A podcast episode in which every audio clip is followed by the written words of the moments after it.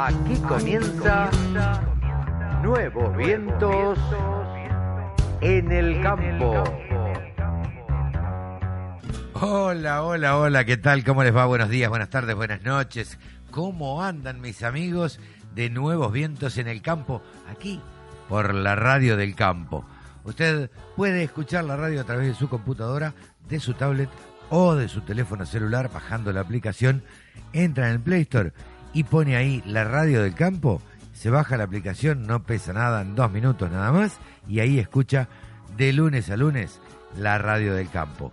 Bueno, hoy tenemos un programa, la verdad que variadito, muy variado, porque vamos a charlar seguramente con Mónica Ortolani en primer término. Luego vamos a charlar con un productor agropecuario de la ciudad de San Pedro, el presidente de la sociedad rural, Raúl Víctor, que siempre es muy interesante charlar con él y escuchar su visión. Luego vamos a escuchar al ministro de Agricultura y Ganadería, eh, Luis Miguel Echeverri, hablando acerca del censo que se presentó esta semana. También tenemos la palabra de Jorge Todesca y de Agustín Lodola, quien tuvo a cargo la parte técnica y la implementación de, del censo. Vamos a tener la palabra que nos ha mandado Luis Fontoira del IPCBA de algunos representantes de frigoríficos que estuvieron en el CIE de China. Eh, una de las eh, de Shanghái, eh, una de las comercializadoras más importantes donde, más negocios se realizan, además de la CIAL China. Estaremos escuchando a Esteban Rodríguez del frigorífico Alberdi, también a Jorge Romero de Urián Loza y tenemos el testimonio también de Patricio Casiragui del frigorífico Pico. Así que todos estos audios, más la perlita, no se lo pueden perder, no se pueden perder la charla que tuvimos con Andrés Ponte, el presidente de Matt Barrofex. Siempre nos damos estos lujitos y hoy van a poder tratar de entender y de empezar a entender usted, señor productor agropecuario, por qué debe eh, meterse en el mercado de futuros, por qué esto no es un cuco y por qué de, de alguna manera usted se puede proteger con los mercados a futuro. Así que, no más palabras, encaramos el nuevos vientos en el campo de hoy.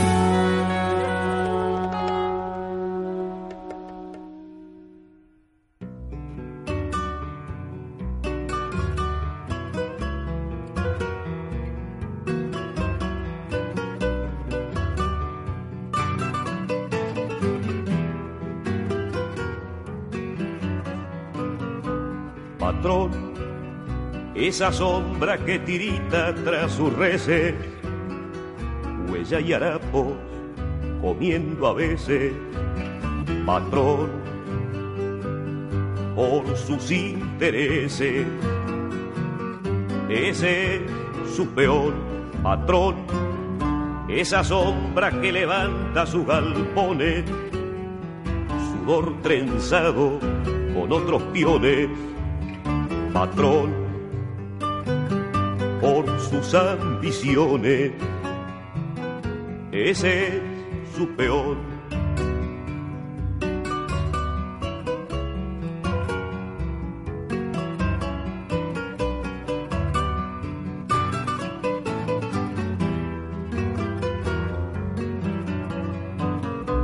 Patrón, esa sombra carne al sol que le rotura, sueldo enano su tierra oscura, patrón, y que usted disfruta, ese es su peor patrón, esa sombra como un nuevo Cristo que anda, piedra en el pecho, cruz en la espalda, patrón, y tosiendo rabia ese es su peor.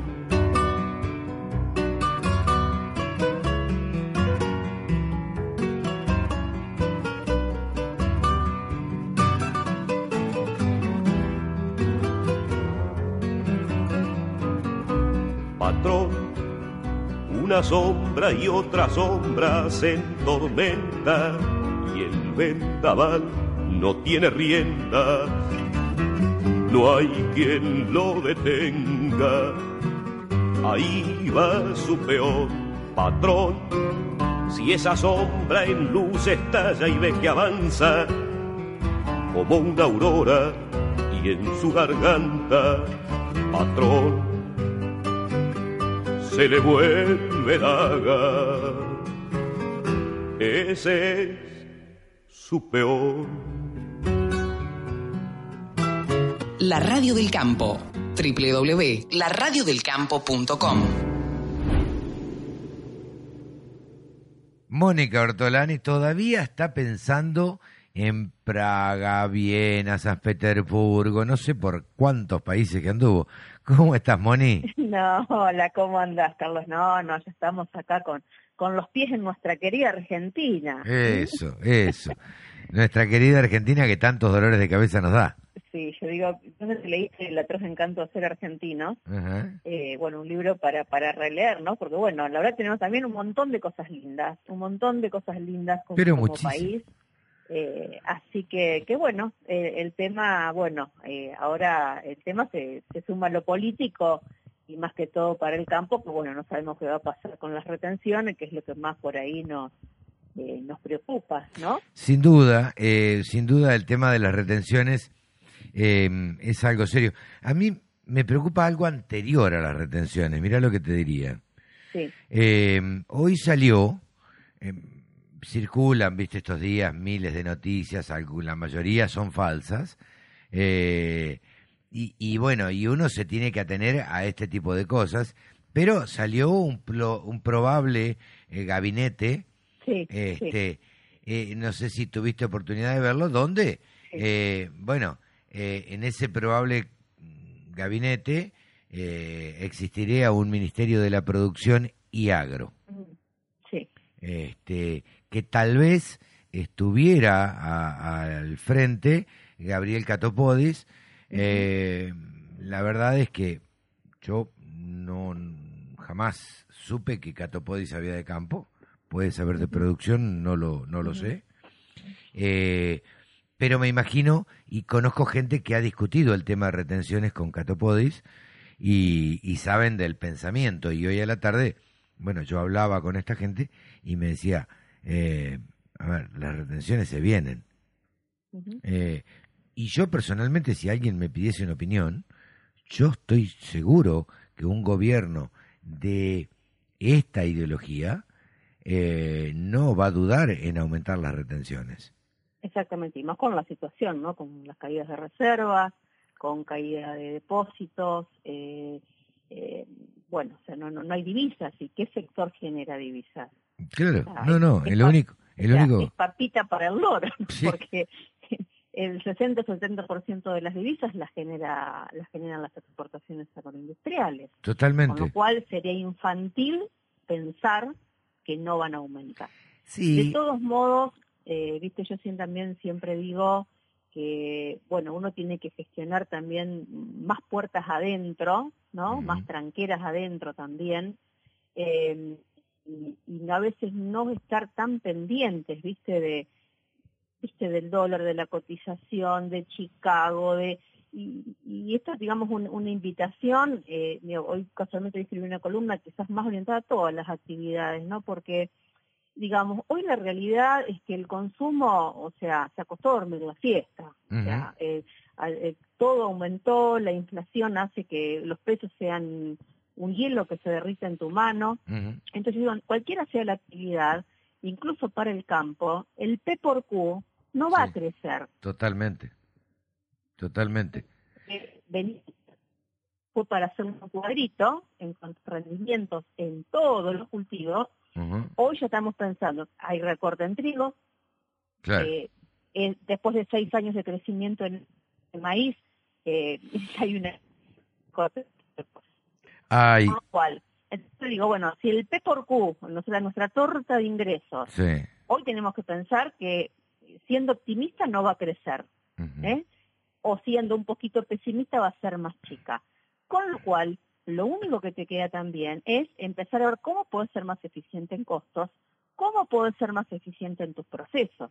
Y esa es un poco la, la invitación al productor, que a medir que empieza a medir eh, cuáles son sus precios de indiferencia, a partir de que el precio empieza a perder o a ganar plata, eh, que, que empieza a llevar registro, que se deje acompañar por un asesor financiero, o, o más que financiero, porque acá no es cuestión de, porque ¿viste? uno cuando habla de financiero parece que uno está hablando de, de timba. Bueno, ¿No? eh, mira, en este mismo programa vamos a tener eh, la oportunidad de charlar eh, con Andrés Ponte, el presidente de Matt Barrofex, antes era, antes era Rofex, bueno, ahora es Matt Barrofex, con la unión que se dio hace 13 semanas. Y, y también le voy a hacer esa pregunta, digo, ¿por qué el mercado de futuros tiene tanta mala imagen? Y ya que estás, te, te la hago a vos también, digo, te la traslado a vos a esta pregunta. ¿Por qué crees el productor, esto ya lo hemos charlado, pero como el público se renueva, como dice Chiquita Legrand, eh, lo charlaremos de nuevo. ¿El productor prefiere tener las cosas tangibles, prefiere tener la semilla, prefiere tener los dólares, prefiere cambiar el tractor, la camioneta eh, o, la cosechadora, que no se anima a meterse eh, en, en mercados de futuro, que es una manera de fijar precios? No, que aparte es una manera de fijar precio, eh, de cubrirse, es una brújula. Y yo- lo que pasa es que hay que tener en claro vos para qué crees el mercado de futuro. Si es para cubrir márgenes, o sea, para cubrir tu rentabilidad, para cubrir el precio del grano que estás obligado a vender para poder cumplir con tus compromisos, o vas al mercado de futuro porque querés especular. Claro, Entonces, yo lo que voy es que siempre los mercados de futuros te dan una brújula, te orientan, te dan un marco de referencia a cuál es que va a ser el precio de tu grano al momento que lo vas a cosechar o más adelante. claro. Entonces, eh, vos sabés que se han perdido oportunidades de fijar precio eh, muy importantes, especialmente la, la campaña la campaña pasada, donde la soja hubo un momento que llegó a 320 dólares y se dejó pasar el tren, ¿no? Ujú. Cuando el trigo estuvo a 190, 100, 100, sí, a 190 dólares, 200 dólares y se dejó pasar el tren. Entonces, yo lo que hago una invitación, o sea, miren los números internos, miren los números internos, o sea, cuál es, a partir de qué precio eh, empiezan a tener rentabilidad o cuál Claro. es el margen de rentabilidad objetivo que tienen. Y cuando encuentren un precio que, que les cierra, al menos por lo que van a estar obligados a vender para cumplir compromisos, que fijen precio. Y Porque ahora, tampoco no entendés, eh, perdóname que te sí, corté, no, no, eh, no, o sea que a veces hay desconfianza en los mercados del futuro y después, como hablábamos también en la otra columna, creo que fue la otra semana o hace 15 días, eh, entregan toda la producción a un solo corredor. claro. Y después Y en pasan, eso no hay desconfianza. Claro, Y- y después pasan las cosas que pasan y se quedan todos mirando el techo. Ahora, No, sí, sí. De- la pregunta sería, eh, tenemos la oportunidad y hemos charlado mil veces con, con Andrés Ponte y eh, digo Andrés Ponte porque es una de las personas referentes, este, presidente de Matt by Rofex y, y ha liderado eh, de alguna manera. Y él lo que sostiene siempre es, a ver, el productor lo único que no puede manejar es el clima porque lo demás, por los precios, él puede llegar a cubrirse, como lo decís bien vos también. Ahora, me pregunto esto y me pongo, trato de ponerme en la cabeza de, de un productor agropecuario. Si no lo entiende, si no entiende lo que es el mercado de futuro, si no entiende lo que es fijar precio, no puede suceder que, que uno le indique vos, que sos asesora de, de pymes o de, de pymes eh, agropecuarias, vos le digas, mira, no sé cuánto es el valor del trigo mayo para hoy, por ejemplo. Eh, no sé, pues, Mira, recordámelo. hoy tenés, hoy por ejemplo, hoy tenés el trigo diciembre a 170 y el trigo enero a 176. Ok, bueno, entonces decís, yo voy, voy a fijar el precio en 176. Ahora, el productor agropecuario no puede pensar, ¿y si sube más? Bueno, pero si sube más y tiene que dar abierto a la suba, tiene herramientas como es el col, Ajá, ¿m? que es una prima, una prima que vos pagás como un seguro, sí, ¿no? Entonces vos, eh, ¿qué- ¿cuál es tu riesgo? Ahí cuando vos fijás, tu riesgo es a la suba. ¿no? claro. Como si fuera el riesgo de chocar, Claro. Bueno, entonces vos pagás una prima. Si sucede ese siniestro, ponerle que, la- que el trigo se fue a 190, Sí, sí. Vos ejercés Ese- esa, esa opción call. Ajá. ¿Mm? ¿Y entonces? Esa, o sea, vos tenés dos formas. Cuando vos cerraste precio, Sí. el riesgo es a la suba. La herramienta que tenés para cubrirte de ese riesgo se llama opción call. Ok. Entonces. ¿y qué pasa si sube? ¿Qué Si hago si sube? Y vos, porque vos suponte que vos suponte, suponte Cerré. compraste un cola que, que sube a 190, vos pagaste una prima de 5 dólares. ¿Mm? Quiere decir que vos es como si hubieras fijado el trigo a 185. claro. ¿Mm? Entonces, si- como se fue, suponte, suponete que se fue a 192, Ujú, vos ejerces la opción y cobrás el diferencial, claro. el diferencial de precio. Eh, estas son las herramientas que a mí me parece que el productor agropecuario no lo entiende. Eh, y, y no Sí, está acostumbrado. No, lo entiende y- o tiene que derribar mitos, porque Sí. es tan inteligente, eh, o sea, yo no subestimo su inteligencia. Yo No, lo, no. Que, lo, lo que yo creo que es como que tiene que vencer esos temas de confianza. Eh, que a veces es muy confiado para algunas cosas y muy desconfiado para otras. Y, y a veces también otra cosa muy importante es que no hace falta que vos te jugues el pleno del 100% de tu producción con estas herramientas al Totalmente. menos hacerlo por un 20, al menos hacerlo por un 30. Claro, Esto es un negocio de promedios. totalmente. O sea, Em. y, y- y, viste, y por ahí no se está fijando toda la plata que deja en la mesa por eh, por vender. eh, el trigo siempre lo venden en diciembre y lo venden en enero. Y a lo mejor ahí tendrían que estar vendiendo la soja claro. que le quedó de la campaña anterior. ¿está? Sí, sí, sí. Entonces, yo lo que voy, huyan, yo hoy, hoy lo escribí en la columna, porque es un, un poco más integral, eh, eh, que huyan de la cosecha. Claro. O sea, eh, no pueden estar siguiendo vendiendo los granos de la misma manera que lo hacía el abuelo. No, no, y además es una cuestión, mira, el otro día escuchaba una periodista de TN, que no sé quién es, y que hablaba de la estacionalidad del campo, con un desconocimiento total, Sí, este, sí, sí. eh, terrible. Eh, pero más allá de la estacionalidad del campo, y decía que el campo es estacional, no, el campo no es, se trabaja todo el año, pero bueno, eh, más allá de eso, lo que sí son estacionales son las cosechas. Sí, sí, sí, Entonces, es lógico. Digo, si Doña Rosa sabe que en determinada época el tomate es caro y no hay que comprarlo, Exacto. Digo, es el mismo ejemplo.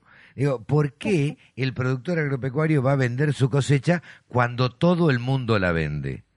¿Por qué se va a hacer el precio más bajo? Mira, eh, ¿sabés qué pasa también? Que esto es un poco, yo lo escribí en, la, en, en una de mis columnas que está en mi página, en la, en la penúltima. Es que Tonicaonline.com.ar Exacto, en tonicaonline.com.ar, cómo vender y comer- cómo depositar y vender mejor tus granos.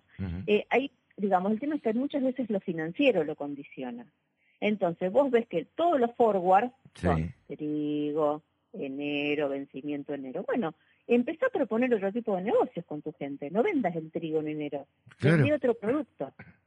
Sí, y así sí. te empezás a subir a otra rueda, aprovechando, aprovechando los mejores precios que históricamente tiene ese grano. Yo tu, tuiteé, tuiteé algo al respecto de, de ese tema y hubo un productor que me mandó el pro- cómo en maíz, la mejor relación insumo-producto en maíz, la tenés en junio-julio, Claro. no la tenés en marzo-abril. Súper interesante saber este, históricamente, eh, es una cuestión de estadísticas, eh, cuál, en qué época se da el mejor precio de, del maíz, del trigo, de la soja, de, el- el- la semilla que sea, O sea, digamos, ¿no? o sea, si bien cada campaña no es igual, ¿no es cierto? Pero hay ciertos parámetros que hay que, digamos, que hay que tener en cuenta. Entonces, digamos, aprovechar los mejores precios de, de tu grano Totalmente. en periodos alejados de la cosecha. Totalmente, pero además es una cuestión estadística, eh, Moni. Eh, Sí, sí. Si durante 30 años o los últimos 25 años se dio que, como decías vos, el mejor precio del trigo era en el mes de julio, bueno, Sí, digo, tratemos de vender más o menos en junio, en julio o en agosto. No vendamos en enero. Entonces, bueno, eh, yo tengo una invitación, digamos, a que hago, a que miren mejor los números, a, a que miren mejor los números, a que vean con qué precio, de acuerdo a la rentabilidad objetivo, es el que quieren cerrar, que al menos eh, fijen precio. Eh, eh, ya sea con el forward fijado precio, que es lo que están acostumbrados a hacer, ¿no es cierto? en otros periodos, y si quieren quedar abiertos a la suba, tienen estas herramientas como, como es el call, una, opción call. Y aún si no lo quieren hacer, como yo te digo, a lo criollo, empiecen a vender en épocas diferentes el grano, para poder capturar más rentabilidad. Y a veces te parece como mentira, y no, pero a mí me gusta vender eh, los insumos con el cultivo que corresponde. Y, pero no es lo más conveniente. Claro, pero no es lo que más te convenga. Así, no es lo que más te conviene. Si lo que vos... bueno, subiste otra rueda. Claro, si lo que querés es ganar plata, bueno, cambia la manera de ver las cosas y este, hacer las cosas de una manera distinta y seguramente te va a ir este, un poco mejor. Moni, muy amable como siempre. No, gracias a vos, Carlos. Estas charlas para mí son enriquecedoras porque aprendo y creo que le clarificamos las cosas a los productores agropecuarios, que son nuestro objetivo en definitiva. Totalmente, para ellos hacemos, para ellos hacemos lo que hacemos. Tonic Online. gracias y, a disposición, ¿eh? Toniconline.com.ar, ahí tienen todas las columnas este, que, que escribe Mónica y algunas columnas de las que haces con eh, con Salvador también, ¿no? Con Salvador, sí, todos los viernes en nuestros Viernes para Pensar. Bueno, Viernes para Pensar es la columna que tiene Mónica Ortolani en el programa que tiene Salvador de Estéfano, ¿no? Pavadita de lujo que nos damos nosotros. Sí, ¿eh? totalmente. Bueno, Moni, un gran abrazo como siempre. un abrazo, un abrazo. Muchas gracias. por tu llamado. Saludos a toda tu audiencia. Todas las voces, todas las opiniones. La radiodelcampo.com y ahora estamos en comunicación con el presidente de la Sociedad Rural de San Pedro, Raúl Plácido Vítores. ¿Cómo estás, Raúl? ¿Qué tal, Carlos? ¿Cómo te va? ¿Qué, de tu buena vida? Muy bien, muy bien. Ahí andamos, ahí andamos. Hace tiempo que no hablamos, un amigo de la radio del campo. Siempre nos gusta consultarlo porque tiene el pulso, tiene el, este y le, le toma le toma el pulso a los productores agropecuarios y bueno y es un conocedor de esto eh, sí, hay veces que hay veces que el pulso me falla, eh, se rompe la se, rompen los barómetros. Sí, sí, sí. Pero no habíamos hablado desde hace un tiempo y quería saber un poco la, la opinión, porque yo le cuento a la audiencia, y siempre se lo cuento cada vez que hablo con este señor, que Raúl Plácido Vitores fue una de esas personas que uno veía mucho en televisión en el año 2008, este, cuando los productores agropecuarios salieron a la ruta y este en, en la 125. Y a partir de ahí, bueno, eh, eh, es una persona querida y conocida en los medios.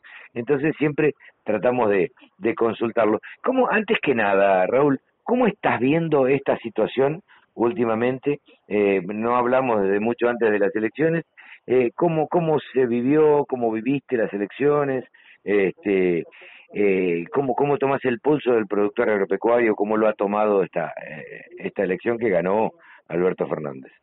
Bueno, la verdad que eh, debo decir que eh, la preocupación no se ha, no se ha mitigado, al contrario.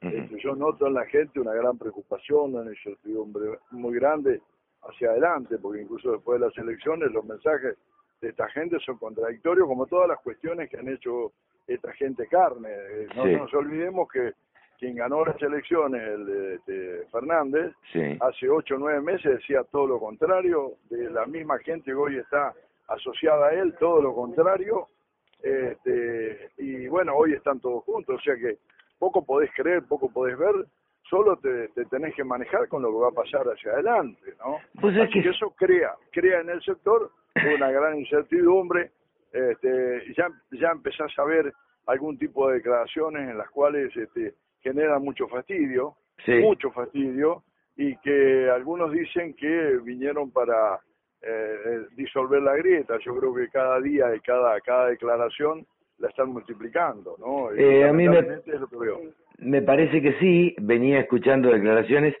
Yo, vos es que la lectura que hago, a ver si coincidís conmigo, yo siempre digo que no hago notas y que hago charlas, viste, con, con, los entrevistados, pero a ver si coincidís conmigo en esto. Me parece que uno de los errores, uno de los errores, además de la economía y demás del gobierno de Macri, fue la falta de comunicación y no haber dicho, mire señores, encontramos el país así. ¿No? En esto coincidiremos, ¿no? Sí, sí, sí, pero ni que hablar, ese es el error central, aunque ellos presentaron un libro, Estado del Estado, pero Sí. hay mucha gente que este, lee poco y escucha demasiado. Totalmente. Muchas, muchas veces algunas voces este, o algunas puertas que se abren que están a uno, a otro lado, bueno, poco han escuchado el tema. Yo creo que esa fue una falencia grande que han tenido. ¿no? Sin duda. Este, eh, y que bueno, que, que les cuesta, les cuesta incluso este, poner arriba de la mesa qué es lo que hacen o qué es lo que dejan de hacer.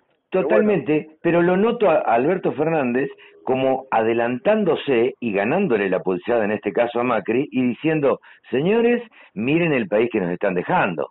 Entonces, cosa que no le vaya a pasar lo mismo. Ya se está Bueno, anticipando ver, y dicen, nos dejan un país destruido, una deuda imposible. Este, me parece que... eh, eh, convengamos, Carlos, que estos son bandidos y que la saben, la saben bien. Sí, sí. Este, estos, eh, a partir del, del año, desde el 2002-2003, desde que se sentaron en el poder y desde que vienen eh, desde el sur, este, estos, esta gente son campeones en crear relatos, ¿no? Que eso es lo que yo te digo, que mucha gente se sienta, no lee y escucha, o, este, o no se informa y escucha, y escucha algunas voces que muchas veces escuchar las voces a favor y las voces en contra Totalmente. después ver y después palpar qué es lo que está pasando. Realmente, eh, yo no sé si el país está tan destruido, porque si estuviera tan destruido hoy estarían los muchachos, sobre todo la CGT que estaba tan desesperada por los bonos y por los aumentos de sueldo, este, estarían reclamándole al nuevo presidente este, lo mismo que están reclamándole a esta gente, que han estado reclamando durante cuatro años, porque Sí, no sí. lo olvidemos que aparentemente la última semana se han acabado los problemas del país. Este, los, Por eso, los ah. no existen, eh, eh, los piquetes no existen, ahora no van a pedir aumento, las clases van a empezar cuando tienen que empezar. Muchachos, cuatro años vin- vi- vinieron este, limando a este país, cuatro Totalmente. años. ¿viste? Totalmente. Entonces, yo creo que muchas cosas no se hicieron por, por eh, que han sido ineptos, porque no han sabido hacerlo, pero muchas cosas por esta por esta caterbada de personaje que ha sido nefasta, ¿no? Y, que ha sido y es nefasta. Porque si Totalmente. saben es dinamitar y socavar este y socavar a, un país, la opinión pública. Creo que es lo que mejor hace. Sí, sí, sin duda. Te llevo de nuevo al, al campo, te saco un poquito de la política. Eh, ¿Quién crees que puede llegar a ser un buen ministro de Economía? O, o, o si tenés algún pálpito, o te gustaría alguien, o, o, o tenés algún dato, alguna información, porque vos viste que postular, se están postu- postulando varios. Viste, me parece que Dardo Chiesa está levantando la mano y, y está diciendo, elíjanme, acá estoy. Bueno, Este, eh, a ver, a ver, a ver. Eh, a Dardo, yo fui vicepresidente de él en, este, en el 2012, en 2000, en el 2000, perdón, en, en Carvap. Yo fui vicepresidente de él. Lo conozco, cómo actúa, cómo se maneja y cómo se manejó en aquel momento para también ser este eh, secretario de Agricultura que le pedía este, y operaba desde un lugar, desde la, la, la desde Carvap operaba para que Dualde lo convocara. Tengo testigo de eso, ¿no? Claro. Bueno, Incluso hasta el mismo Carlos Reutemann, algún día que le hagas una nota, consultarle qué le pasaba y qué, qué le pedía a este chico Claro. para ser secretario. O sea, no me sorprende la actitud de él, no me sorprende, lo conozco. Es lamentable porque él, tende- él se está por ir de, de, de CRAS, termina su mandato, y para mí es lamentable que él este, eh, entrecruce a, a una entidad como CRAS que está en el orden nacional, que, que, que, que, que todos no piensan como él, sí. entrecruce con el tema de la política, porque acá para pensar mal, viste, todo muy rápido. No, sin duda. Ahora, eh, él actúa esto, digamos, eh, lo, lo, lo está haciendo Dardo Chiesa. Me gustaría preguntárselo a él, pero te pregunto a vos una opinión. Eh, él está, obviamente, auto postulándose. Eh, claramente me parece que ha operado sobre varios periodistas y varios periodistas se han prestado al juego de hacerle la nota diciéndole, viste, diciendo él mismo, este, yo si me llaman iría. Eh, ahora, eh, hay otros que se están postulando también, eh, como Delgado, eh, o qué sé yo, o que sería como Neme, que serían como, como los que están dando vuelta alrededor este, de, del no Ministerio los conozco. Carlos, Ajá. no los conozco a ellos dos. Eh, tengo, bueno, es, es como el cuento del torero, tienen media tribuna a favor y media tribuna en contra. Claro, Eh, no, no los conozco y, y, y- y haría mal en, dar una opinión. Pero bueno, a ver, eh, dime con quién andas, este, dime, eh, dime con quién te juntas y cómo Sí. es el dicho ese, Sí, ahora no me dime con, dime con quién andas y te diré quién eres. Eh, Exactamente. Entonces, a ver, con estos muchachos, querido, estos chicos, nadie inventó que se robaron un país. ¿eh? no, no, no, Nadie, no, está bien. Pero, eh. pero no crees, no crees que Alberto Fernández, más allá de todo, porque yo lo que trato de no perder siempre es la esperanza, digamos, y tratar de que Alberto Fernández este, le vaya bien. Entonces yo tengo gente conocida, cercana, que votó a Alberto Fernández y el otro día le decía, yo quiero que a Alberto Fernández le vaya bien, porque yo quiero seguir viviendo en este país y quiero que me vaya bien también. En tanto, le- en cuanto le vaya bien al gobierno, le va a ir bien al país y por consecuencia creo que también. Pero más allá de eso, me parece eh, que hay personas valiosas dentro del peronismo este, y que y que podrían postularse. Lo que sí me resulta extraño de algunos dirigentes agropecuarios es que, por ejemplo, están abriendo el paraguas para las retenciones también. Entonces, ah, sí, bueno, bueno, eso, eso. Ha habido un, un gran debate interno, sobre todo en Carvat, ¿no? Sí, claro. Le enviamos una nota este, muy dura al presidente. Él dijo que no dijo lo que dijo, pero si uno escucha lo que dijo, eh, en alguna, este, si, si yo estoy del otro lado y soy el malintencionado, claro, este, sin ninguna duda que voy a poner lo que puso, lo que han puesto muchos de los medios este, a favor y en contra, ¿no? Para- Me parece para clarificarle a la, a la audiencia, vamos a decir que estamos hablando de Matías de Velasco, que dijo que no vería... Me, me fui demasiado lejos. No, no, no, no, no, pero en declaraciones a, a la Nación, a, a la Nación Más, dijo que de alguna manera no vería con malos ojos o que este, las retenciones se podrían aumentar. Digo, o esa fue por lo menos la, la lectura, y la lectura que si yo fuera Alberto Fernández haría, digo, a conveniencia del gobierno. Y, y diría, hay, hay dirigentes que están diciendo que se pueden aumentar las retenciones, bueno, aumentémosla, muchachos. Eh, Bueno, pero fíjate vos, quién toma la posta con mucha rapidez, este personaje Graboy. claro, Fíjate vos que el otro día, al, al otro día o el mismo día, este sale este eh, hablando de que hay que aumentar las retenciones. Yo creo que hay temas y hay dirigentes que tienen, y sobre todo de la importancia de algunos de los que estamos mencionando, que tienen que tener mucho cuidado hacia afuera. Las Total. entidades están muy muy castigadas, muy vapuleadas, han perdido mucha mucho respeto de mucho productor. Tienen que ir con mucho cuidado, con mucho, Totalmente. mucho cuidado lo que se dice, ¿no? Totalmente. Y sobre todo ellos que están sentados en la, a la cabeza y que mucha gente los está viendo este como guía, pero eh, te, te pasan ese tipo de cosas y bueno, el debate interno es feroz, es muy grande, eh, porque realmente yo veo y escucho y he leído cartas al presidente de Calvat de, muchas sociedades rurales molestas, tanto como la nuestra, que realmente sí. está molesta y como muchas otras. Yo creo que, eh, reitero, este, hay que tener mucho cuidado lo que se dice. Totalmente. ¿Cómo te sentás a negociar con alguien o cómo te sentás a decirle no a alguien que está diciendo por otro lado otra cosa totalmente distinta? Te sentás a negociar uno a cero abajo, digo, es así.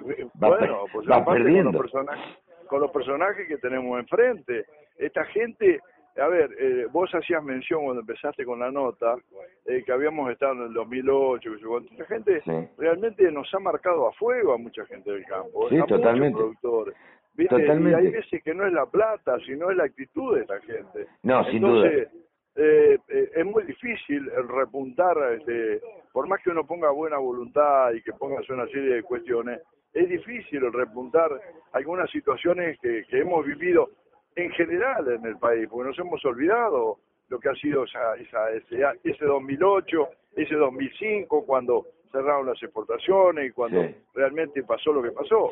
Entonces, eh, eh, bueno, eh, eso hace que sea difícil eh, digerir a estos personajes ahí. Perdóname que hable peyorativamente, pero la verdad que... No, no, es- bueno, es a ver, no puedo le estoy haciendo una nota a un productor agropecuario, dirigente además, y que Claro. eh, se expresa como se expresa.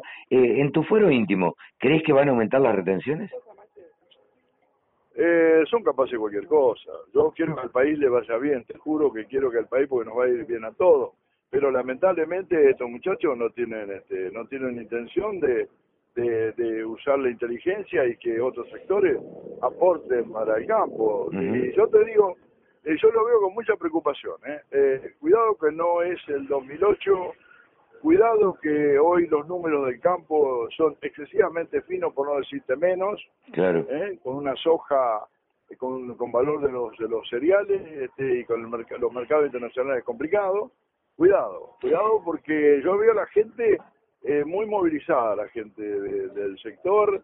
Me llamó la atención en estas últimas movidas que hubo con, con las elecciones, eso que era hacía un sentido, ¿no? Sí, sí, sí. Este, Y los veo y los siento que hay incluso por la misma virulencia eh, de, de la gente cuando te llama y te dice, che, pero ¿qué, qué está pasando? ¿Qué, qué, viste? O sea, cuidado. Eh, yo les diría a los muchachos que antes de mover cualquier ficha, que tengan cuidado porque la gente está movilizada y está con, con mucho fastidio y, bueno, quieren que ahora el aporte lo haga otro sector, ¿no? Claro. Este, porque vos fíjate, la industria, este, tenemos una industria decadente, este, eh, primitiva y prebendaria, Sí, ¿no? sí. Este, y no pueden decir eso del sector agropecuario. El sector agropecuario se ha tecnificado en condiciones este, adversas, con, con, con todas las contas que vos se te, se pueden haber inventado, este, y sin embargo el sector este, el sector ha crecido. No así el sector, este, eh, la, industria ha sido prebendaria, que quieren dólares preferenciales. Nosotros hemos estado acostumbrados a producir en, en otras condiciones. Bueno, ahora me parece que les toca a ellos, a este muchacho, ¿no? Sí, sí, yo creo que eh, la industria eh, ha apoyado a este gobierno más que nadie y son los primeros que se han reunido con, con Alberto Fernández, con lo cual me parece que han hecho un buen lobby. Convengamos también, y esto es un mea culpa que deberá ser eh, la dirigencia, eh, este, y yo creo que eh, vos vas a coincidir también, eh, tienen un poder de lobby la industria mucho más grande que el sector agropecuario. Sin Entonces, duda. entonces han hecho lobby para que a la industria se la mantenga.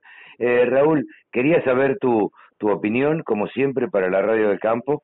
Este, los micrófonos siempre están abiertos y bueno, y nos gusta siempre escuchar de vez en cuando la- las opiniones de los de los amigos de la radio. Bueno, querido, yo yo te agradezco mucho y bueno, este, hay veces que uno, este, qué sé yo, nos ha tocado, nos ha tocado una, una época tan difícil y ya nos encuentra eh, con unos cuantos años y, y no nos podemos convencer que nos toque este, empujar el carro con años y con, con circunstancias adversas, ¿no? Claro, sí, sí. Por eso este, es que hay veces que ponemos demasiada vehemencia en este tema, ¿no? Bueno, pero uno habla muchas veces con, con el corazón y con los sentimientos, entonces, este, desde ese punto de vista, este, hay que, hay que entender las declaraciones de, de las personas. Digo, todos hablamos y tenemos una postura y tenemos, este, y estamos de un lado, eh, y, y, y desde ese lugar hablamos. Entonces, Bueno, así eh, que, eh, que, eh, la verdad que es así, no no puedo no puedo este eh, no puedo expresar otra cosa, no, la verdad que es la verdad, ¿no? esperemos que, que sea lo mejor para, para el país, para la Argentina y por supuesto para el campo también, que es lo que nos, lo que nos ocupa, eh, Sí, Raúl. Ya, ya- ya lo creo, ya lo- se me ha de- de- se me ha desbaratado este estos últimos momentos, no sé si el, el movimiento Pero se ha escu- cogido lugar, ¿eh? Pero se escucha perfecto, Raúl. Te mando un abrazo y muchísimas gracias, como siempre. Que siga vos muy bien, muchas gracias, Carlos. Un gran abrazo. Raúl Gracias. Víctor es presidente de la Sociedad Rural de San Pedro.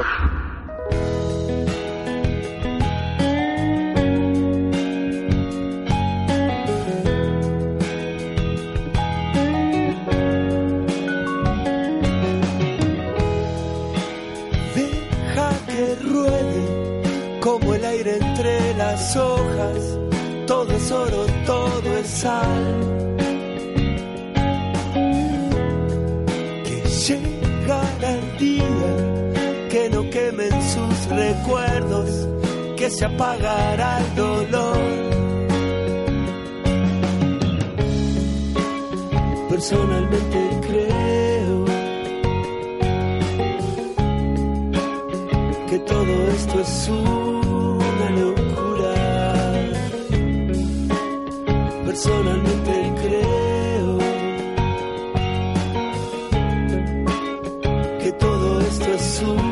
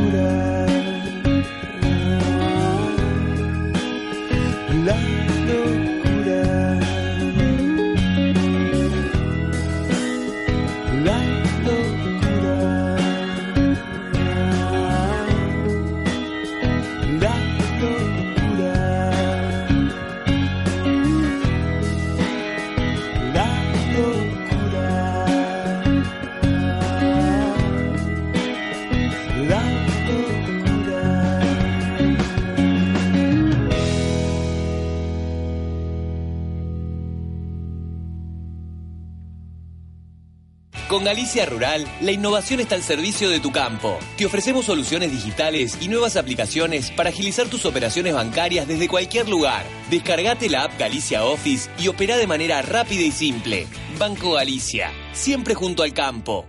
Agroparts MDP, la nueva forma virtual de comprar y vender maquinarias agrícolas y todo lo relacionado al campo.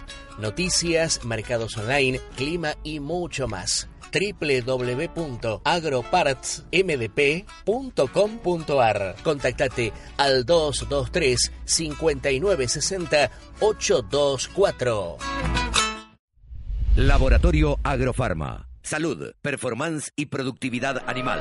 100 años al servicio del productor agropecuario. Dual Salt Technology de Nufarm, una innovación única y poderosa para tu barbecho. La combinación de dos tipos de sales logrando la mayor compatibilidad y la más baja volatilidad del mercado. Aplica Widal Full, Canva Full y Credit Full y alcanza la mayor eficiencia. Nufarm, más cerca del campo, más conectado con vos. Peligroso uso incorrecto puede ocasionar daños a la salud y al medio ambiente. Lea atentamente la etiqueta. Iberton 350, el antiparasitario más potente para ovinos y bovinos. Antisárnico, melofagicida y garrapaticida. Poder residual 38 días solo con Iberton 350 de Agrofarma. Señor productor, la mala condición corporal de las vacas disminuye la tasa de preñez y genera graves pérdidas en la producción. Para llegar al momento del servicio en las mejores condiciones de fertilidad, es muy importante controlar periódicamente la condición corporal luego del parto y ajustar la alimentación y las prácticas de manejo. Con la ganadería, ganamos todos. Instituto de Promoción de la Carne Vacuna Argentina. La mejor forma de trabajar es escuchando la radio del campo. Bueno, y como ustedes saben, en esta semana, más precisamente ayer, se presentó, ayer, digo, y cuando yo digo ayer, digo el día jueves a la tarde, eh, se presentaron los resultados del Censo Nacional Agropecuario. Mucho hablamos aquí en nuestra emisora sobre el Censo Nacional Agropecuario. Eh, mucho se ha escrito estos días, van a ver ustedes durante el fin de semana también eh, mucho acerca, mucha tinta sobre papel acerca de los resultados. Bueno, eh, pueden ser interpretados de tantas maneras como personas existen, pero por lo pronto tenemos la palabra de el ministro de Agricultura, Luis Miguel Echevere, y el presidente del INDEC, Jorge Todesca, que decían esto en la presentación del Censo Nacional Agropecuario. 16 años que no teníamos un censo, así que bueno, muy contentos. Queremos felicitar al INDEC, a todo el personal, a los censistas, todas las entidades que prestaron apoyo y por supuesto a los productores que dieron la información, así que ahora tenemos muchísimo material para analizar, muchísimo material para poder, eh, digamos, eh, planificar cuáles son las mejores políticas para la realidad que hoy tiene la producción argentina. Un, método muy riguroso en el cual se han ido cargando los datos a medida que venían, se hizo una doble carga de los datos, o sea, los datos se transmitieron desde propia tablet, pero después las tablets se replegaron todas y se descargó su archivo y se cotejó con lo que se había transmitido.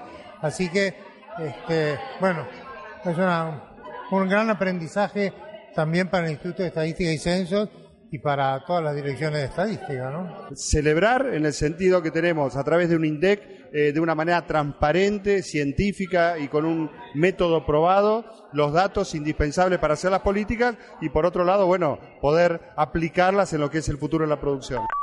A propósito del Censo Nacional Agropecuario, tenemos la palabra de Agustín Lodola, quien tuvo a cargo la coordinación general del Censo Nacional Agropecuario. Esto decía al finalizar la presentación. Sí, para nosotros es una enorme alegría tener una nueva foto del campo argentino. La metodología es una metodología clásica. Se hizo un barrido de todo el territorio nacional de las áreas mixtas y rurales. Se barrieron 206,5 millones de hectáreas y se identificaron 600.000 terrenos en agrícolas y no agrícolas. Dentro de los agrícolas están las EAP, que son las explotaciones agropecuarias, que relevamos 250.881, que más o menos manejan 160 millones de hectáreas. Eh, toda la información que da el censo es de la entrevista con el productor, que la verdad que ha recepcionado muy bien el censo porque no hemos tenido prácticamente rechazo. Y bueno, le podemos dar al país eh, una cantidad de datos que hace 16 años no, no existía. Eh, el censo relevó características de la CEAP, aspectos socioeconómicos, uso de la tierra, cultivos, cómo, digamos, cómo se cultiva, las prácticas ganaderas, las 15 ganaderías que tiene Argentina, la mano de obra en el campo, los residentes.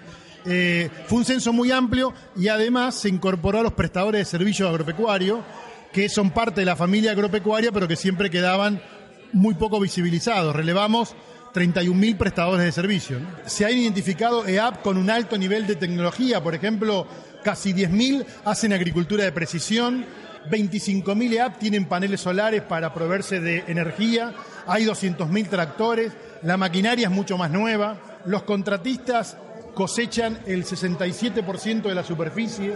Digamos, son todos datos muy, pero muy importantes que reflejan un nuevo agro, ¿no? Eh, mucha más oleaginosa, mucho más cereales, menos forrajeras. Las ganaderías principales, bovina y ovina y caprina, están en disminución pero hubo un crecimiento muy importante en la porcina y en la avícola. No tuvimos oportunidad de estar en el Ministerio de Agricultura en la presentación del Censo Nacional Agropecuario. Recién escuchábamos al ministro, a Luis Miguel Echevere, escuchábamos a Jorge Todesca, escuchábamos al señor Lodola, quien tuvo a cargo la parte técnica y la coordinación de la realización de este censo. Pero las cosas que podemos analizar y lo que podemos decir en un principio es que este trabajo confirmó que más de 5.000 productores desaparecieron por año en la Argentina durante 15 años. Durante los últimos 15 años eh, desaparecieron 5.000 productores por año. ¿Sí? A ver si queda claro esto. La cantidad de explotaciones agropecuarias en este, en el último censo, en el año 2002, eran 330.000 a nivel nacional. Se redujeron ahora, con este censo 2019, a 250.800. ¿Sí?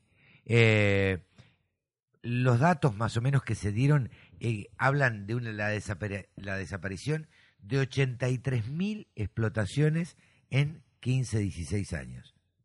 Esto equivale, escribía Matías Longoni en Bichos de Campo, a 5.100 productores que dejaron de serlo por día. ¿Sí? Por día. Esto es tremendo para un país como, como la Argentina. Y también escribía Matías Longoni eh, que, bueno, los productores que caen y que dejan de serlo son reemplazados por otros, pero cada vez más grandes. O sea que, en general, lo que se da es que la tierra va cambiando de manos. Las 267.000 explotaciones rurales que sobreviven en la Argentina se ubican en una superficie de 157 millones de hectáreas. Lo que, de alguna forma, Matías se tomó de el trabajo de hacer las cuentas, la superficie promedio de cada una de ellas se ubica en las 700 hectáreas aproximadamente, pero la mayoría de ellas tiene entre 200 y 500. Eh, bueno, nada, estos números son los números más gruesos. Hay quienes lo quieren ver de una manera absolutamente eh, negativa. Escuché por ahí algún colega también decir si esto lo hubiera presentado Moreno, estarían diciendo cualquier cosa. La verdad es que si lo hubiera presentado Moreno yo no le hubiera creído nada, porque al INDEC de Moreno no le creía nada. Al INDEC de Todesca sí le creo. Eh, la verdad es esta. Em, las cosas bien que hizo el gobierno fue transparentar eh, los índices con que se miden las cosas. La inflación, así le fue por transparentar las cosas, ¿no? Dijeron la inflación real y la inflación real, la verdad es que se les, se les disparó, no la pudieron contener y creo que fue el mayor, este, el mayor motivo por el cual Cambiemos pierde las elecciones de hace poquitas semanas. Eh, bien, hacemos una pausa y seguimos en un ratito.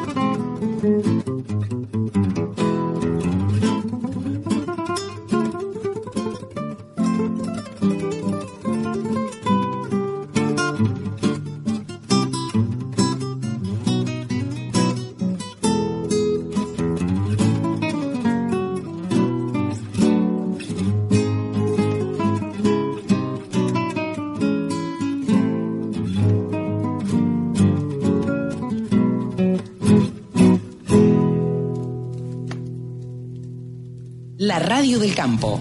La mejor información del agro con la mejor música las 24 horas. Y en esta semana se realizó en China la eh, China International Import Expo en Shanghái. Realmente es una de las exposiciones más importantes que se realizan en China y allí estuvo el Instituto de la Promoción de la Carne Vacuna Argentina. Eh, lo acompañaron, acompañaron al instituto 20 empresas que representan eh, distintos frigoríficos de, nuestro país.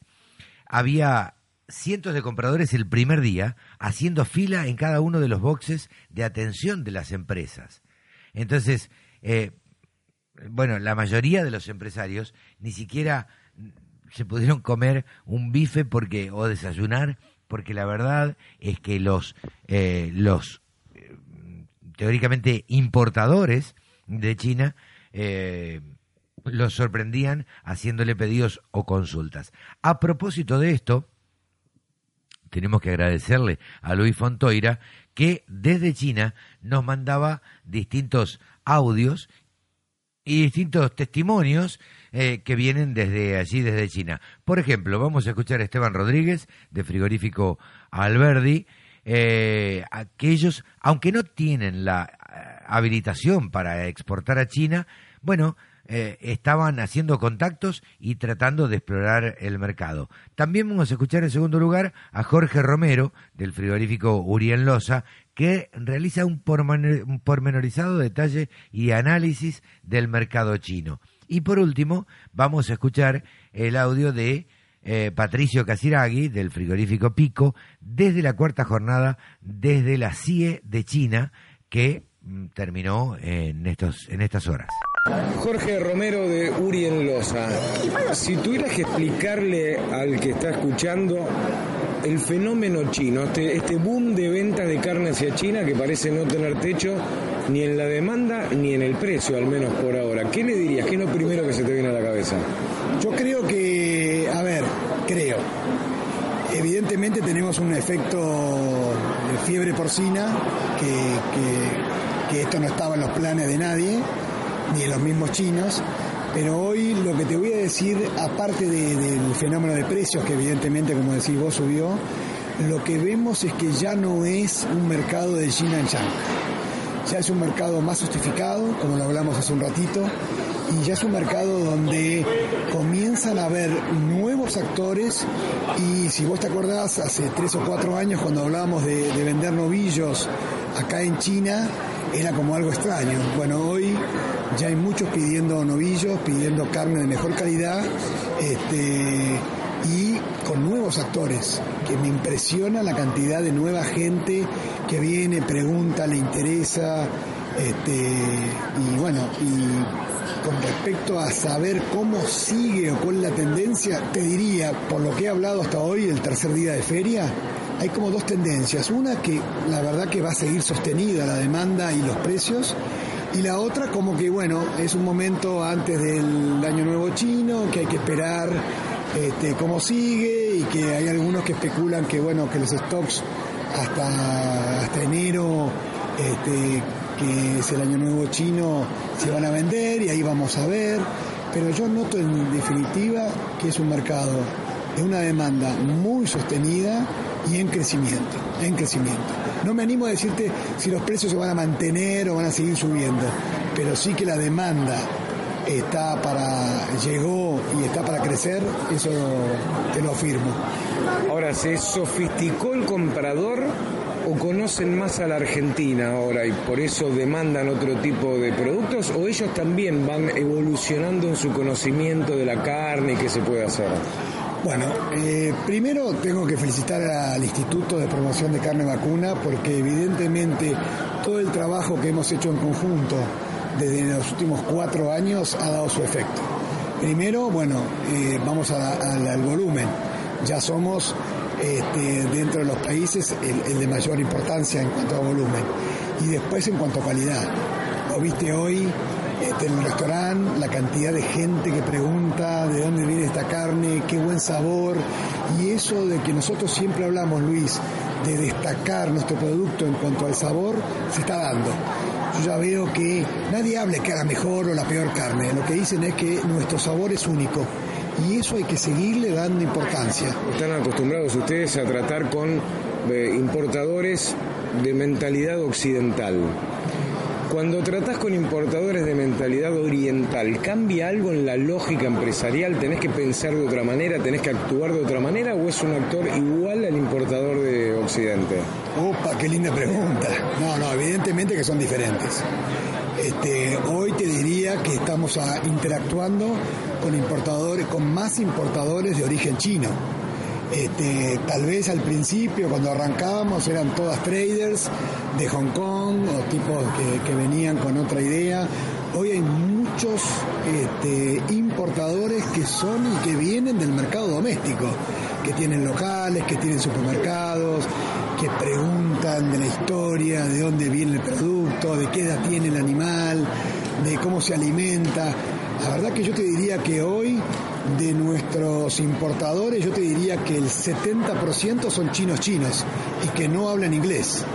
Y eso se nota como que hay nuevas licencias o que los tipos se han interesado más en el mercado, como que no quieren tener intermediarios. Este, la verdad que está interesante el mercado. Está interesante y tenemos mucho todavía por crecer y por conocerlos, ¿no? Eh, Por último, más allá de cosas nuevas que van apareciendo, ¿qué es lo que más venden ustedes a este mercado? ¿Qué es lo que más solicitan los importadores? Bueno, nosotros nos destacamos, vos conocés bien, nosotros eh, integramos con el Hilton a Europa y con todo el resto de los cortes acá en, China. Este, yo te diría que mm, cada vez más este año, por primera vez empezamos a vender full set de novillos Gran Fed y novillos eh, Angus certificados. Cada vez hay más interés por un producto de buena calidad. Este, el Yin Yang que siempre hablamos ya dejó de ser importante. Por lo menos te, quiero contar una, buena- una nueva y buena. Ya el precio del Yin Yang este, dejó de ser eh, el mejor precio. Ya tenemos, eh, pagan más por cortes de la rueda, cortes del delantero, como la maducha, hasta mismo la tapa de asado o el brisket, eh, los intercostales, se logran valores increíbles, increíbles, y se ve que los chinos empiezan a comer este, y a solicitar nuevos cortes. Y eso la verdad que es muy, pero muy importante. La última. Ya es más conveniente ubicar, más allá de la inteligencia de mercados, ¿no? Hoy por hoy, ¿es mejor colocar los cortes Hilton en el mercado chino? Porque te lo pregunto, y esta es la segunda parte de la pregunta, algún exportador me dijo hace algunos meses, si esto sigue así, en unos años los alemanes van a tener que venir a comprar carne argentina a China. Y bueno, bueno, hoy te diría que hoy con los valores que existen en el mercado europeo, este, estamos mejor, vendiendo mejor este, en China. Nuestro problema de China es que todavía hoy el mercado del loin este, no es un mercado de volumen, es un mercado de nicho. Entonces te diría que hoy no estamos todavía como para decir que los europeos se agarren. Esteban Rodríguez de Frigorífico Alberdi, bueno, ustedes todavía no tienen la habilitación, están esperando, se supone que en la próxima tanda de habilitaciones para China lo van a tener, pero ya están presentes en esta feria tan importante en Shanghái. ¿Cómo están viendo este mercado que es nuevo también, ¿no? Para ustedes. Sí, seguro. Eh, pensábamos venir eh, para la feria con pero eh, la verdad todavía la seguimos esperando esperamos sea pronto. La verdad que eh, la feria es, muy importante, eh, es un mercado muy demandante y con mucho futuro. Así que esperemos tener la habilitación pronto para poder empezar a producir las carnes de Entre Ríos para mandarlas al mercado chino. Cuando charlan entre ustedes, entre los empresarios, se toman un café, ¿cómo analizan este mercado tan extraño que sigue creciendo no solo en demanda, sino también en precios? ¿Tienen miedo de que sea una burbuja? ¿Creen que no, que está muy consolidado? ¿Cómo, cómo analizan cuando charlan entre ustedes? Eh, no, la verdad que no nos deja de sorprender, pero cada vez que lo analizamos y hablamos con los clientes acá, eh, vemos que es un mercado que va a seguir creciendo, que tiene mucho potencial, eh, así que Argentina tiene que seguir trabajando en, en- en en producir más, invertir y mantener la calidad que nos eh, representa, ¿no? Como de países de la carne argentina. Hoy estamos con un mercado interno muy deprimido por cuestiones económicas. En caso de robustecerse o volver a incrementarse el consumo en el mercado interno, ¿ustedes ven que podría empezar a haber algún tironeo con la exportación o no creen que estamos con una cantidad de carne suficiente para todos los mercados? Eh, no, yo creo que tenemos potencial para seguir exportando más esperamos que se recupere. Eh, creo que tenemos eh, que brindar eh, posibilidades a los productores para que se larguen a invertir y producir más. Es importante para eso que haya líneas de crédito a tasas razonables para que haya inversión en pasturas y en vientres. Patricio Casiragui de Frigorífico Pico. En unos días volvés para La Pampa, estás entrando a Pico, parás en la estación de servicio y se te acerca un productor y te dice, che, explícame qué es esto del boom chino, el fenómeno chino que habla todo el mundo. ¿Qué le contestarías?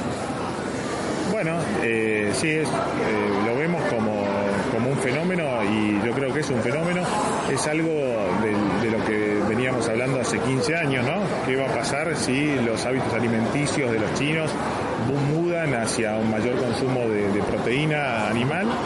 Eh, ellos ya venían mudando, yo creo que coyunturalmente también el problema que tuvieron con los chanchos eh, exacerba un poquito esta tendencia y esto es lo que vemos en esta feria hoy en día, donde eh, la demanda de toda la proteína animal, bovina específicamente y, porcina también, supera la verdad que por creces la, la oferta de este tipo de producto para no solo para Argentina, sino también para, para todos los, los destinos que tiene habilitado China hoy en día. ¿Es lo mismo tratar con un importador chino que con un occidental o cambia la lógica de la negociación? No, no, es todo distinto, todo distinto. En nuestro caso, desde, desde La Pampa, es nuestra segunda feria, venimos a la feria de, de Cial eh, de este año y ahora esta feria. Eh, y no, es un chip completamente distinto que tenés que ponerte en la cabeza. Eh, piensan distinto, razonan distinto, comen distinto y aprecian eh, distintamente la carne, digamos. Yo siempre lo digo y lo, lo hablaba el otro día eh, con el ministro de la Producción de La Pampa. eh, el lomo de ellos es eh, nuestra carne molida especial, digamos, para hablar en términos abs- absolutos, ¿no? Sí, o el garrón y brazuelo, ¿no? No, Que es el, nuestra- garrón brazuelo, que es, es la carne molida del carnicero nuestro de, de- de- de- de- de- de- de- de las ciudades, es el lomo de ellas. Entonces, eso cambia. Por supuesto que hay, hay nichos, es un mercado eh, enorme, inconmensurable, y hay un montón de, nichos, hay, por supuesto que está la competencia, que hay muchos frigoríficos, colegas y nosotros que estamos eh, eh, compitiendo en, carne, la que nosotros consideramos de calidad, ¿no es cierto? Una, cara- un bife bueno, un novillo terminado a grano, 120 días, con un bife pesado bueno. Eso compite contra la carne australiana que tiene un nicho. Los nichos, la diferencia, como en todo el mundo, es que hay estos nichos. El, el tema que en China los nichos eh, llenan contenedores, no, no- no llenan un, un embarque aéreo chiquito, ¿no? ¿Qué porcentaje de el esfuerzo exportador de frigorífico Pico está puesto en China? O sea, si tuvieras que comparar con otros destinos.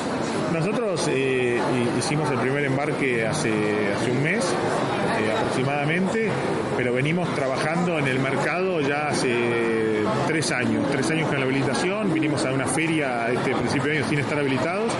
Eh, Hoy en día, eh, porcentualmente, por el arranque quizás es, es bastante, pero nosotros igualmente no estamos abandonando los otros mercados, eh, ni, ni, el, ni el consumo interno, ni nuestros abastos, ni el negocio de siempre, no estamos eh, abandonando los otros mercados internacionales. Creo que estratégicamente es un error, hay que, yo lo veo como una, oportunidad eh, este mercado chino ávido de, carne, pero también como una amenaza, eh, entre comillas, ¿no? Una amenaza, pero potencialmente si uno abandona el resto de los mercados y se lleva, se lleva y pasa todo, gran parte de su negocio acá en China, decís, ¿y qué pasa si después eh, bajan los valores, por ejemplo? ¿O qué pasa?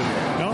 Eh, yo creo que, que tenemos que seguir haciendo un esfuerzo grande de, de abasteciendo todo el resto de los mercados. Ahora, el dicho común dice billetera mata galán y se están dando algunos precios que incluso decían que competían con la Hilton directamente. Sí, sí, sí, te agarra justo un, un- un mercado europeo muy, muy, muy golpeado y, este mercado con valores exacerbados. Y sí, yo creo que se cruzan, hoy en día se cruzan, se cruzan la- la- las tendencias.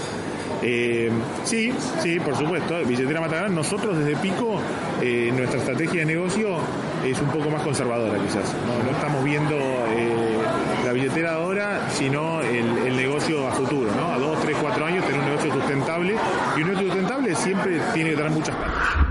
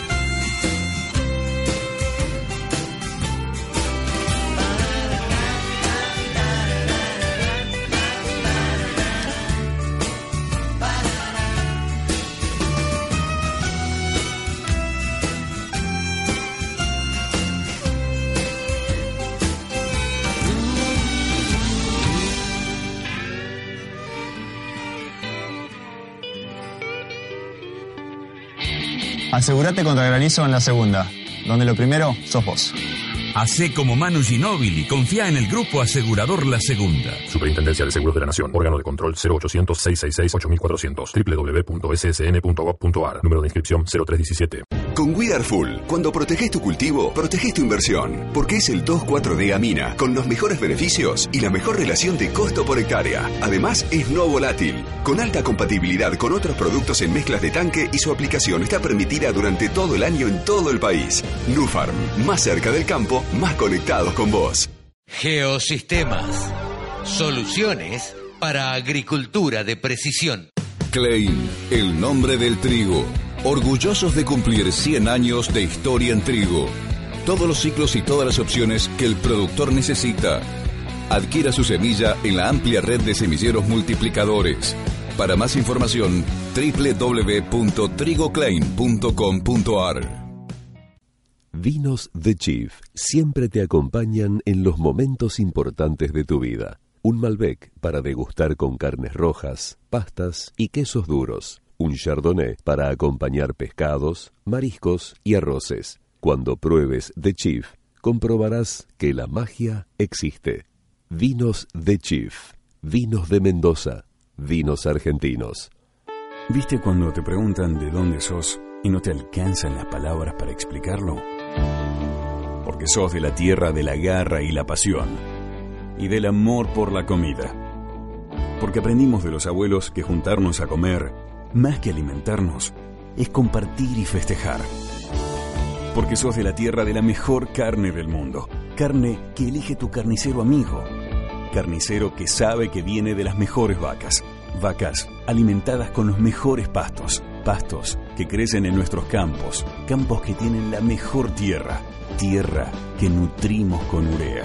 Somos de la tierra del alimento. Y en ese origen está todo. Profértil. Vida para nuestra tierra. La mejor forma de trabajar es escuchando la radio del campo. Ahora estamos en comunicación con Andrés Ponte, presidente de Matba Rofex. ¿Cómo estás, Andrés? Gracias por atendernos. Gracias, Carlos. Buenas tardes y un saludo para toda la audiencia. Bueno, eh, antes que nada, le cuento a la audiencia que en la semana eh, hicieron un agasajo a periodistas. Allí estuvimos en Rosario. Como siempre, nos atienden a cuerpo de rey, eh, como están acostumbrados ellos. Pero mi primera pregunta, Andrés, a ver, ¿cómo es trabajar en el caso tuyo como presidente de esta entidad que eh, se conformó a partir de hace poco tiempo, en este mercado de capitales en un contexto político como este? ¿Es beneficioso? ¿Te da mucho trabajo? ¿Cómo, cómo es? A ver, eh, el trabajo es trabajo eh, y, y la realidad es que no, no es una situación muy difícil a la que lamentablemente nos ha acostumbrado Ajá. la historia moderna argentina, ¿no? Entonces, eh, cuando asumimos estas responsabilidades sabemos que, que nos exponemos a situaciones que a veces no pueden ser las, las ideales o las deseadas o las que buscamos, pero es a donde más esfuerzo, más este, foco este, debemos, debemos poner. No, obviamente, cuando integramos los mercados o, o cuando tratamos de construir eh, un mercado de capitales o trabajar en las cañerías como, como hacemos nosotros, quisiéramos trabajar este, en, en una economía en crecimiento, con, con, con pleno empleo, con, con, con otros detalles este, que hoy no tenemos, pero eso no, no quita que, lo hagamos con mucha gana, con mucho entusiasmo y que también asumamos nuestra responsabilidad de, como siempre decimos, el mercado de capitales eh, ayuda a, a transformar este, la, la, vida de las personas, ayuda a mejorarlas y, y es en lo que nos tenemos que, que, enfocar, porque somos parte de que nos vaya mejor. Totalmente. Eh, la pregunta sería, a ver, ¿cuánto lleva eh, unido Matba con Rofex, efectivamente? Porque venían trabajando desde hace tiempo. Eh, 13 en semanas. 13 semanas, ok, Sí. exactamente. ¿Y cómo han sido estas 13 semanas? Eh, muy beneficiosas.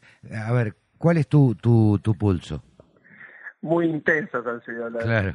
Recuerdo las, las palabras un poco de presentación en el aniversario de la Bolsa de Comercio de Rosario a, a comienzos de agosto, en donde nos habíamos puesto a buscar en la historia de, de algún presidente en común que haya tenido este, Marva y Rofex, y había un solo caso, Claro. este, el señor José Firpo, y recordamos que, que Firpo había tenido que pasar por la, el- el- el- la Segunda Guerra Mundial, este, entre otros detalles, y, y definitivamente no había sido el mejor contexto en el cual había tenido que estar el mercado. Bueno, eh, la, la verdad es que no, no estamos en esos, no estamos en situaciones de guerra, pero han sido 12, se- 13 semanas este, este, complicadas, con muchos matices, Claro. este, con muchos cambios de reglas, en situaciones en donde la realidad es que no exceden a, a lo que hagamos nosotros como mercado, ¿no? Sí, es importante ver que nos ponen a prueba, nuestro es un,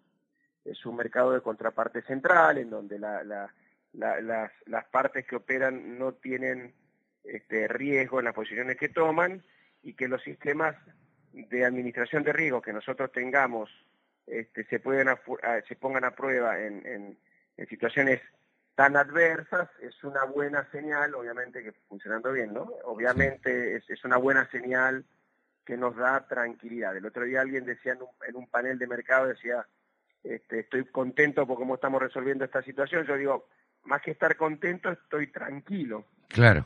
No podemos estar contentos en el, son cuestiones semánticas, no podemos estar contentos en el, en- en el- por el momento que pasa el país hoy, pero sí estamos tranquilos que lo que nos corresponde hacer a nosotros lo, lo estamos haciendo bien y le tenemos que poner el, el entusiasmo y, y- y las ganas y el profesionalismo para este, cada día tratar de tener un mercado de capitales más, más sólido. La radio del campo llega a un montón de eh, productores agropecuarios, Andrés, y a ver, yo creo, y siempre lo, lo sostengo y en alguna oportunidad lo hemos charlado, que el productor agropecuario, a diferencia de obviamente de otros países, porque alguna comparación tenemos que hacer, no está acostumbrado, si bien en, este último tiempo esto ha avanzado muchísimo, a trabajar con, el, con mercados de futuros, o trabajar con los futuros. ¿Cuál es la importancia que uno le puede dar o que el productor le debiera dar a los mercados de futuros y por qué utilizarlos? Los mercados de futuros son el principal generador de, de transparencia que tiene el, productor para, para poder descubrir precios y obviamente para poder tomar cobertura de lo, de lo que es su trabajo de todo el año, ¿no? Eh, eh, empieza por, por darle referencias y, termina por ser eh, la herramienta para este, poder hacer de su actividad algo mucho más seguro. El productor tiene el riesgo de estar a campo a cielo abierto, ¿no? y también tiene el riesgo precio. El riesgo precio lo puede resolver vía los mercados de futuros. El mercado de futuros le da la referencia inicial para que pueda hacer sus cuentas, decir qué me conviene hacer este año, más allá de los planteos de rotación.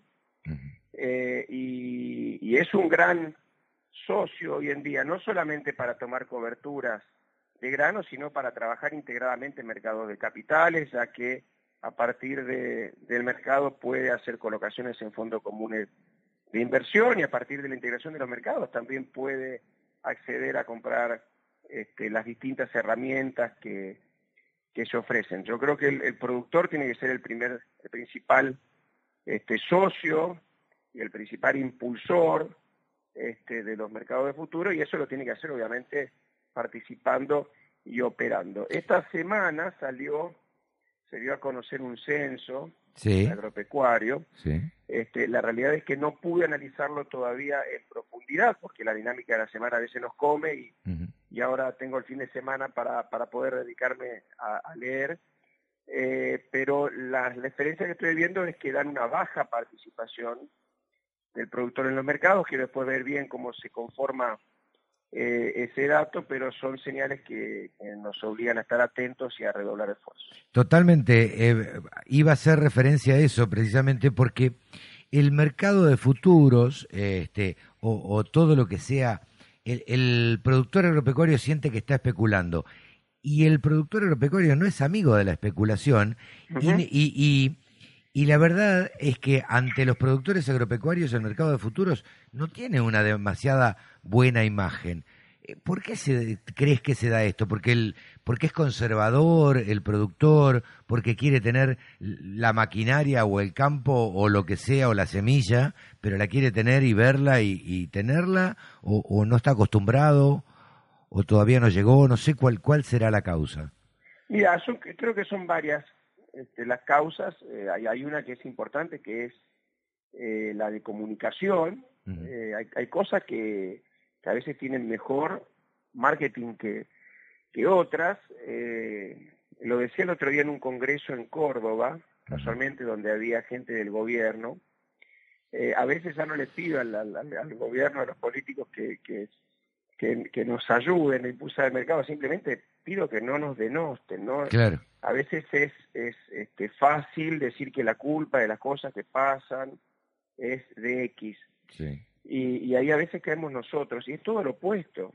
Yo creo que por esos falsos este, conceptos eh, terminamos este, en las situaciones en las que terminamos. El mercado de capitales este, es el socio ideal para el ser humano, para la persona física, porque le ayuda a dar distintas herramientas de, inversión, de ahorro, de cobertura, ¿no? Este, este concepto de la especulación en los mercados futuros es exactamente lo opuesto. Claro. Hay gente que con su dinero puede este, operar en los mercados especulando, lo que, lo que ayuda a generar liquidez, de la misma manera que, que podés eh, hacer con tu plata, no sé, comprarte ropa, sí, sí. Este, ir al casino, gastártela en viajes, es, es tu dinero y uno lo, lo, lo usa en lo que quiere. Pero para el productor, eh, es, es, lo opuesto a la especulación, es lo que te permite cubrir el, el- el- el- la- una de las dos variables más importantes, que es el precio y la otra es el clima, ¿no?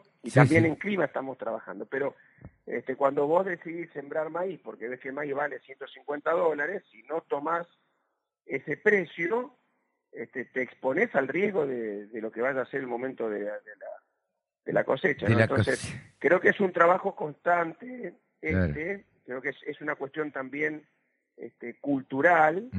Eh, los países más civilizados, los mercados de, de- de- de capitales son muy utilizados, pero claro, tienen reglas claras, este, no se alteran, Claro. eh, y, y eso, eso permite hacer un uso mucho más integral de los mercados. En, en el comienzo de la nota, Andrés, hablaste de la cañería y que y, y te he escuchado decir en alguna en varias oportunidades que ustedes son una empresa de tecnología.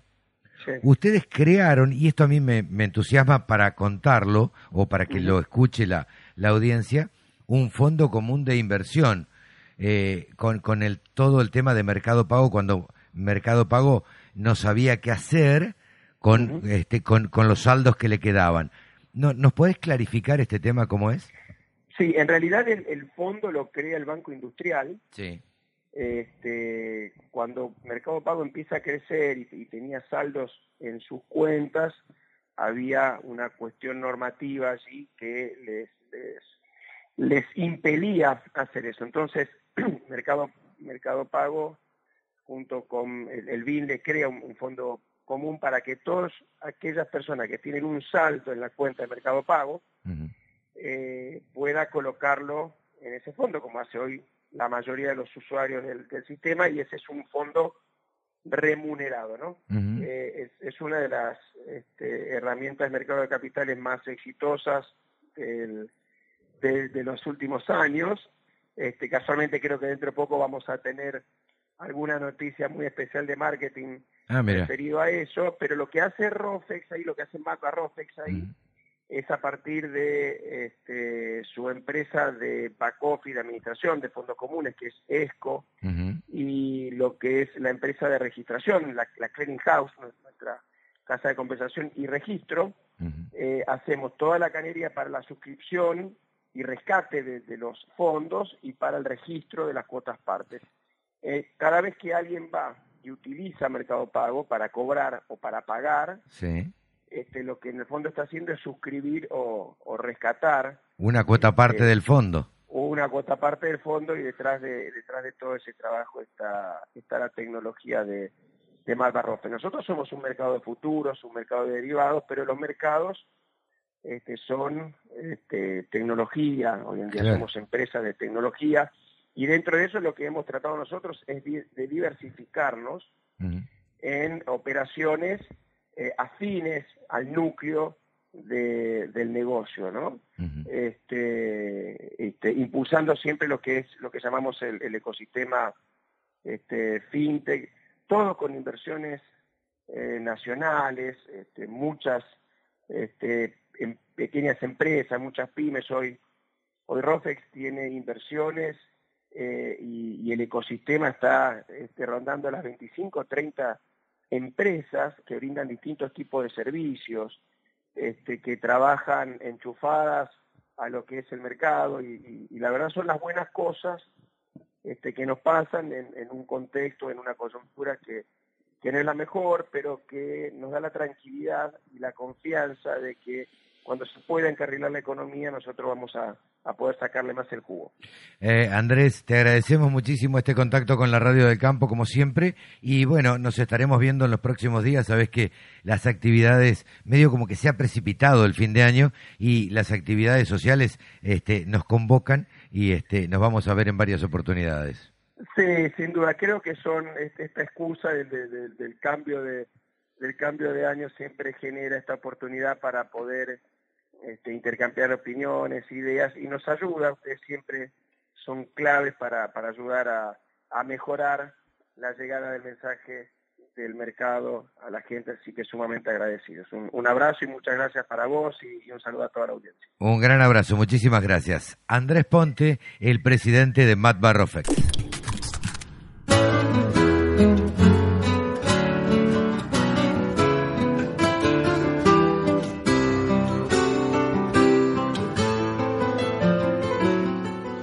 Cortito, hasta aquí llegamos. Hacemos el corte, el cierre cortito porque la verdad que nos comió el tiempo.